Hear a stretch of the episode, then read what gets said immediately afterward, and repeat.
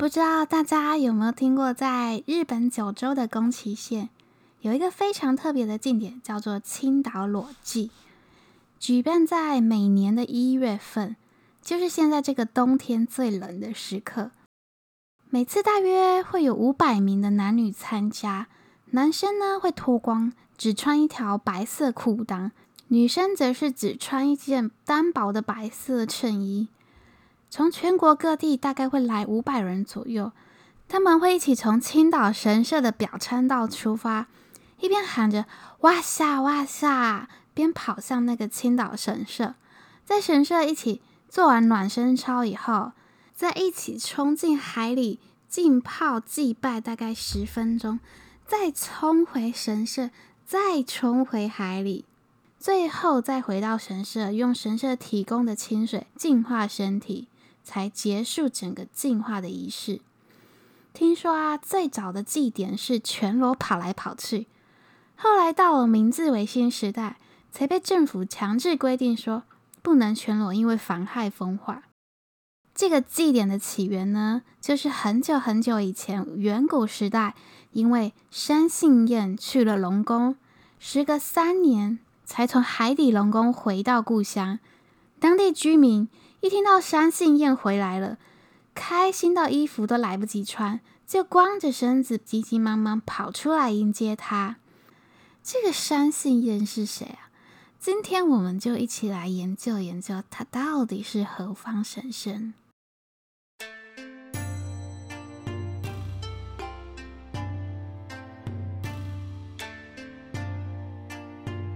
日本神话传说中。天照大神是日本最高权威的神，他的曾孙呢是一对兄弟，哥哥名叫海信彦，弟弟叫三信彦。天照大神送给哥哥一支钓竿，因为哥哥非常擅长在海边钓鱼；送给弟弟一把弓箭，因为弟弟擅长在山野狩猎。但每逢天气不好、狂风暴雨时，弟弟在山上都打不到猎物。但哥哥却还是可以一直捕到鱼。于是弟弟呀、啊，山信彦向哥哥提出角色交换的游戏，把自己的弓和哥哥的钓竿交换，换他去捕鱼，哥哥去山上狩猎。哥哥也觉得有趣，就答应了。谁知道这一连三天，哥哥连一只小兔子都猎不到。于是哥哥向弟弟提议交换回来，但是弟弟三信燕不但没有钓到半条鱼。还把哥哥的鱼钩弄丢了，哥哥非常非常生气，他完全无法原谅弟弟。即使弟弟买了一堆鱼钩想要补偿，但哥哥完全不接受，他坚持只要他原本的那一个鱼钩。得不到哥哥的原谅，山信彦无奈的再一次来到之前垂钓的海边。他面对茫茫大海，就像大海捞针一样，他根本不知道该如何去找回哥哥的鱼钩。于是啊，在海边哭了起来。就在这时，一个满头白发的老翁出现在山信彦的面前。老翁面容和蔼，他亲切地询问发生了什么事情。于是山信彦就把弄丢鱼钩的事情告诉老翁。老翁低头思索了一下，说：“年轻啊，没关系，别伤心，我有个办法。你先去找些竹子来，劈成细竹条。”再用竹条编成龙当船，顺着潮水出海。在天快亮的时候，你会看到一座闪着七彩灵光的宫殿。下去，走到那宫殿前面，找一棵神木，记住，那是一棵巨大的桂树。找到了之后呢，去躲在树上。接下来啊，接着老翁示意山杏燕靠过身来，在他耳边一阵耳语。稀稀疏疏，稀稀疏疏的，这样子你知道该怎么做了吧？哦哦，是是的，谢谢谢谢谢。反正呢，对山信彦来说，他也没有别的选项。只是为何这老翁能巨细靡遗的把一切交代的这么清楚呢？他好奇的问：“哦哦，请请问，嗯，那个老先生，您的名字是？”老翁露出了神秘的微笑，开口说：“吾乃颜追神。在话语流泻出的瞬间，老翁的身体忽然消失，只留下这句话回荡在山信彦耳边。另一边，丰玉姬刚睡醒，伸了伸懒腰起床，坐在化妆台前面梳着头发，打着呵欠。忽然，左眼皮一直跳动，他心里开始嘀咕。奇怪，今天怎么天还没亮就醒了？不知道为什么，心中总有股说不出来的躁动。虽然丰玉姬没有睡好，但是她那肌肤还是那么丰润白嫩，而她脸上挂了张樱桃小口，眉目含情，风姿楚楚，明丽动人。身为海神的长女公主，她自有大家闺秀的风范。然而，每日生活在这宫殿啊。就算宫殿再美，他也看腻了，免不了觉得生活有些无趣。他看着镜子发呆，心想着侍女怎么打个洗脸水这么久还没回来时，外头就传来了急切的脚步声。公公公主，どうしたの？ 发生什么事情了？公主看见侍女把脸盆凑到她面前，示意她看看脸盆。于是她低头看见盆底闪着一抹光辉，光芒源自于沉在水底的一块玉佩。你放这个进去做什么呢？我已经长得如花似玉了。你用玉佩泡过的水洗脸会更美丽吗？风玉姬开玩笑又爽朗地说着，侍女却忙摇摇头，接着将手伸进水盆底。就在此时。奇妙的事情发生了，明明看着那玉在盆底，但侍女的手捞啊捞的，那玉却如同镜花水月般，就是抓不着。风玉姬也觉得奇妙，也把手伸进盆底，也是抓不着。侍女这才说明到底发生了什么事情。原来海神的宫殿前有一棵苍天的桂木。是一棵巨大的神木，神木下有股神泉。每天早上呢，丰玉姬起床洗漱，总是要从神泉里汲水。刚才侍女去汲水时，从泉水的水面上忽然看见一个男子的倒影。侍女吓得猛一回头看，与坐在树上的男子对上眼，是个没见过的男人，还长得十分清秀俊朗，挺拔的鼻梁。深邃的五官，身材壮硕，不像是生活在这海中之人。他还犹豫着要不要搭话时，男子率先开了口说：“把把把那盆子给我吧。”也不知道是哪根筋不对，侍女下意识的就向男子递出水盆。只见男子扯下戴在脖子上的玉佩，衔在嘴边，呼。一声就将那玉佩吐进盆底。哎呀，你对公主的洗脸水做了什么？侍女对男子突如其来的举动感到傻眼，急忙伸手去捞，但只见那玉沉在盆底，却怎么都捞不起来。如此挣扎了几次，他开始意识到，这个人应该不是普通的人类，这抓不住的玉也不是凡物。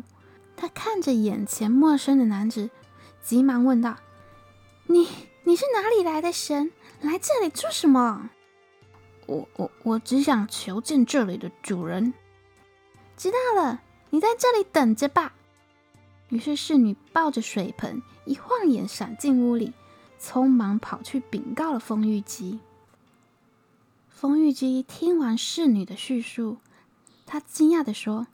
哎，面白い，真是稀奇的神呢！你可以带我去看一看吧。丰玉姬将秀发往身后一摆，雀跃的起身，心想：哇，终于有有趣的事情要发生了。他带着兴奋又不安的心情，跟着侍女来到了神泉。哇哦！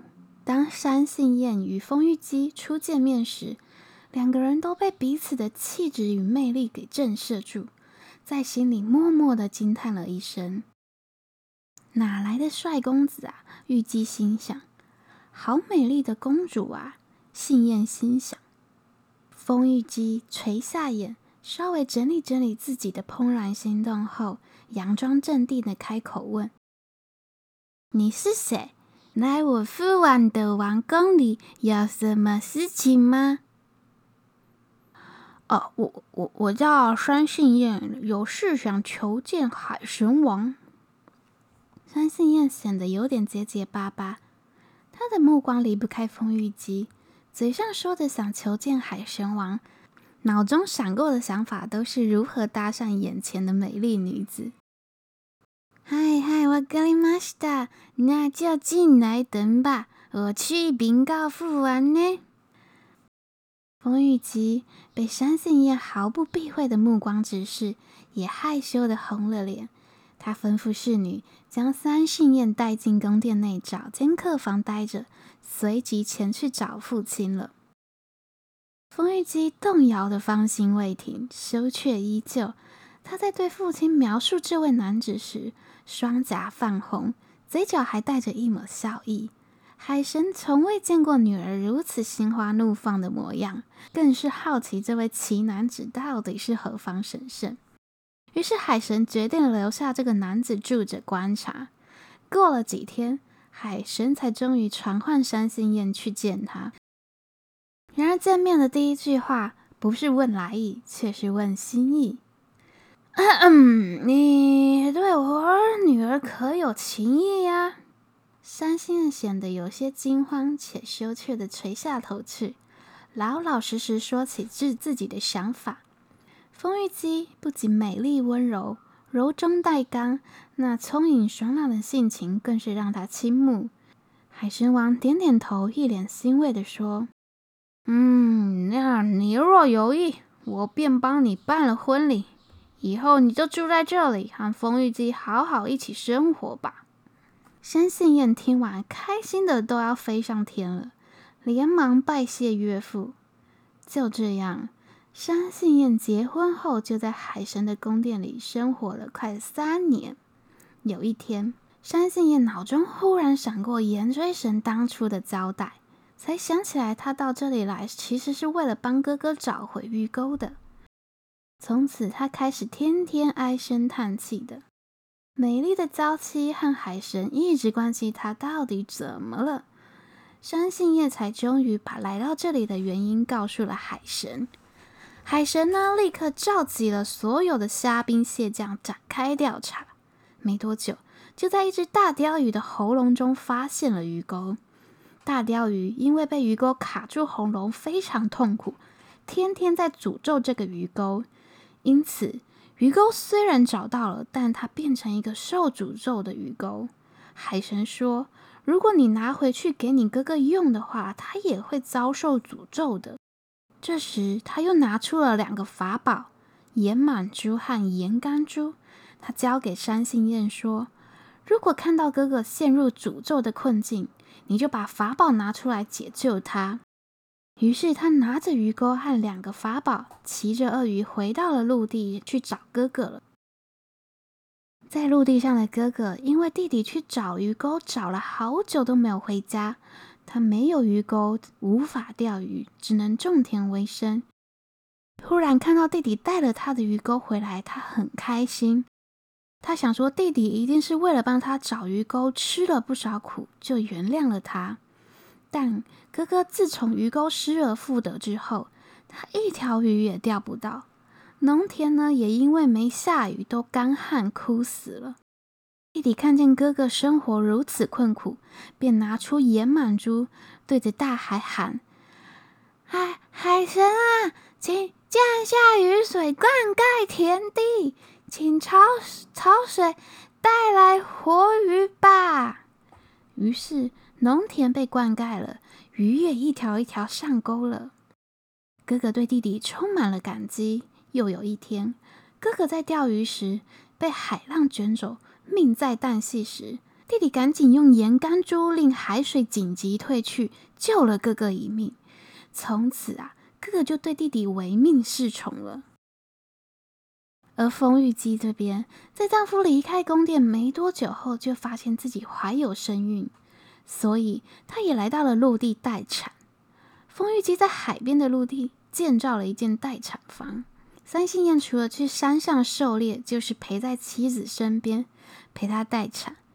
在孩子即将出生之际啊，丰玉姬一脸严肃的对丈夫说：“内内阿娜达，你知道我有多么多么爱你，但是我并不属于人类，生产方式与人类不同呢。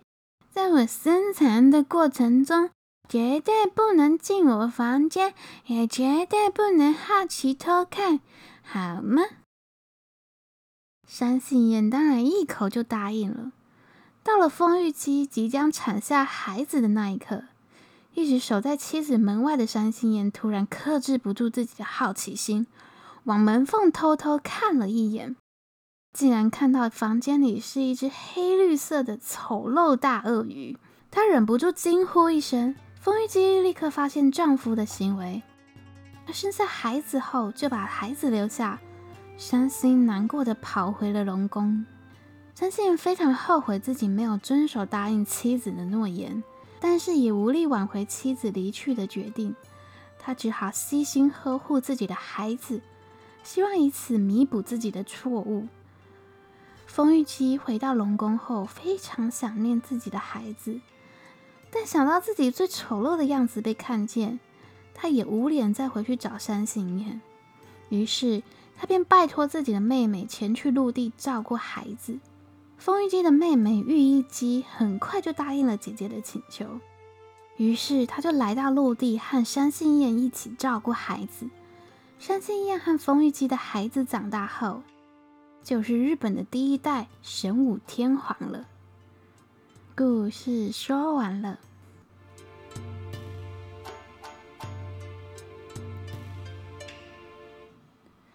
好，那我们现在来简单综合一下这个故事，就是在说弟弟因为嫉妒哥哥，天气不好也可以钓到鱼，于是跟哥哥换了钓竿，却弄丢了鱼钩。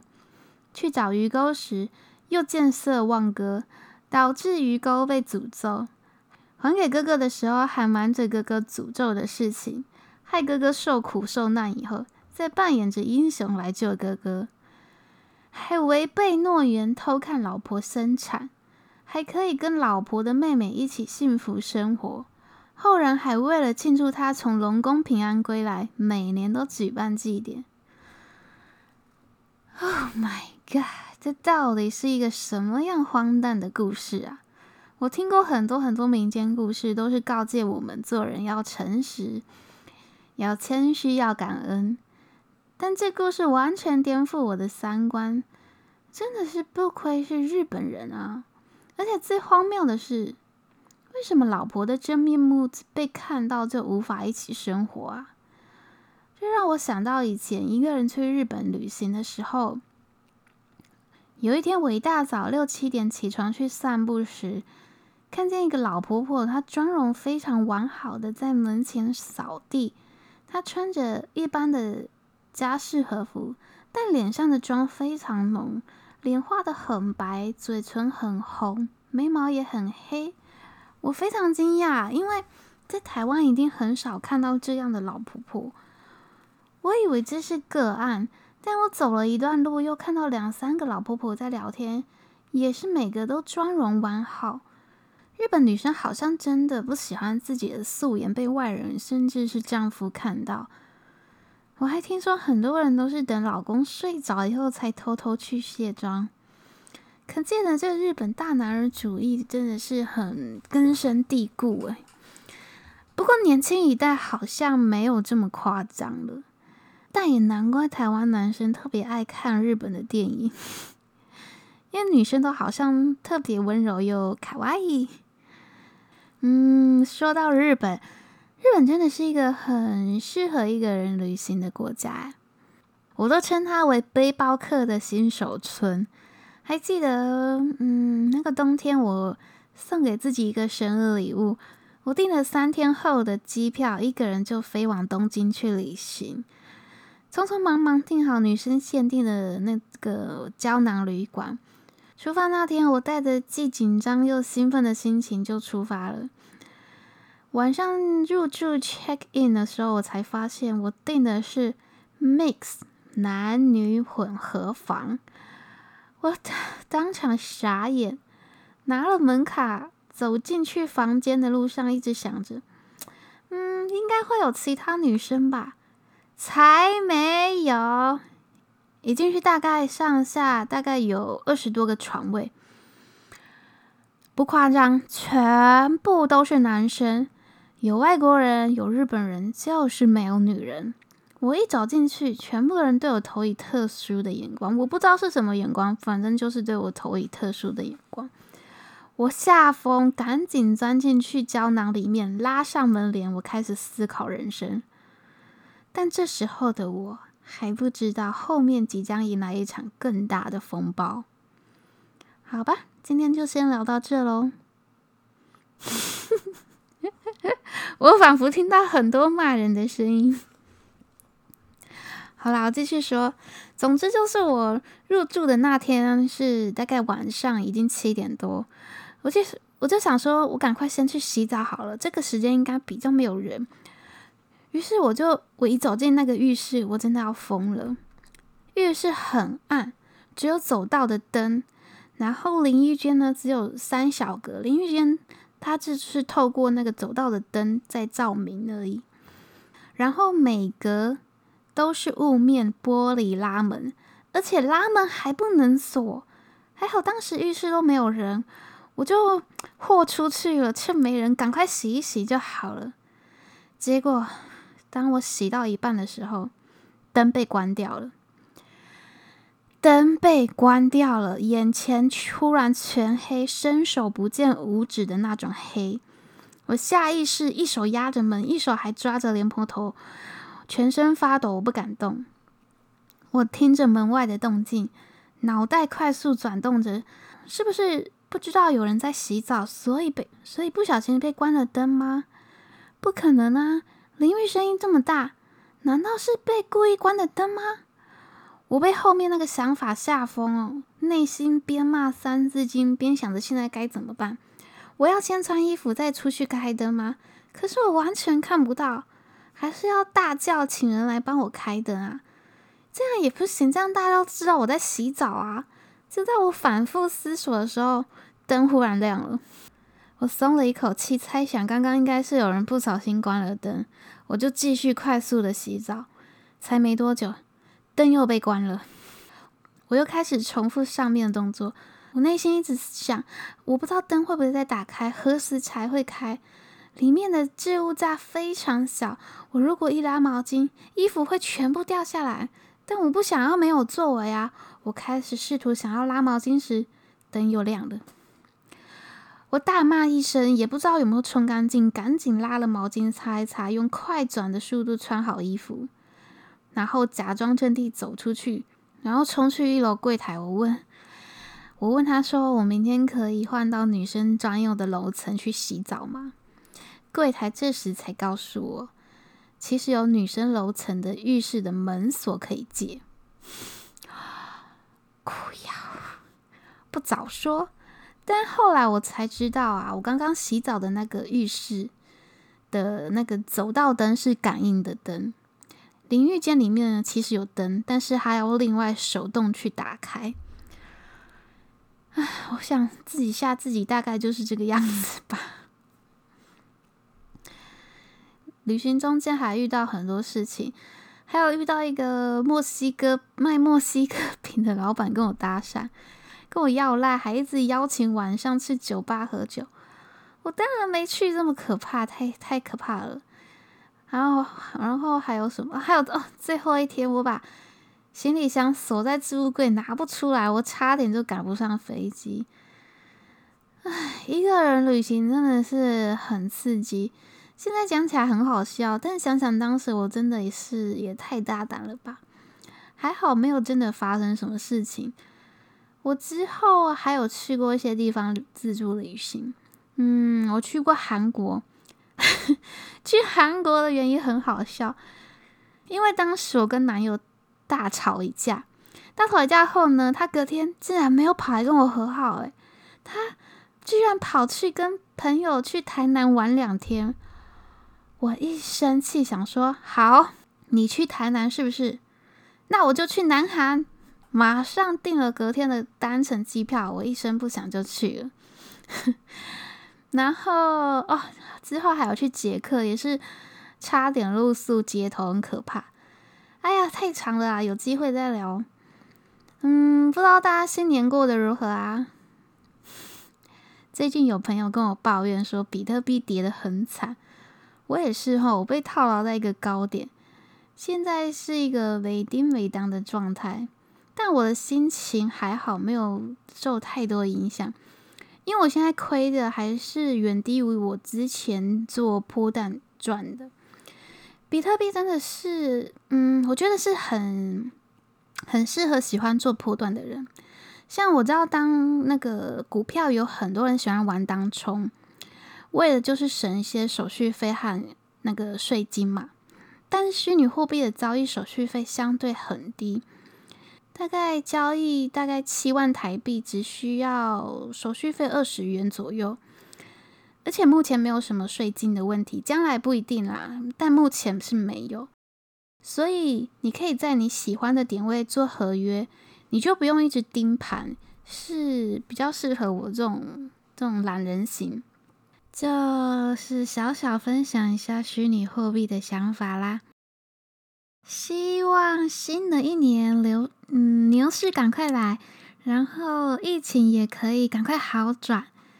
嗯，我期许自己呀、有新的计划就要确实去执行。最后呢，我还是要很老套，但很真诚的在这里祝大家新年心想事成，晚安。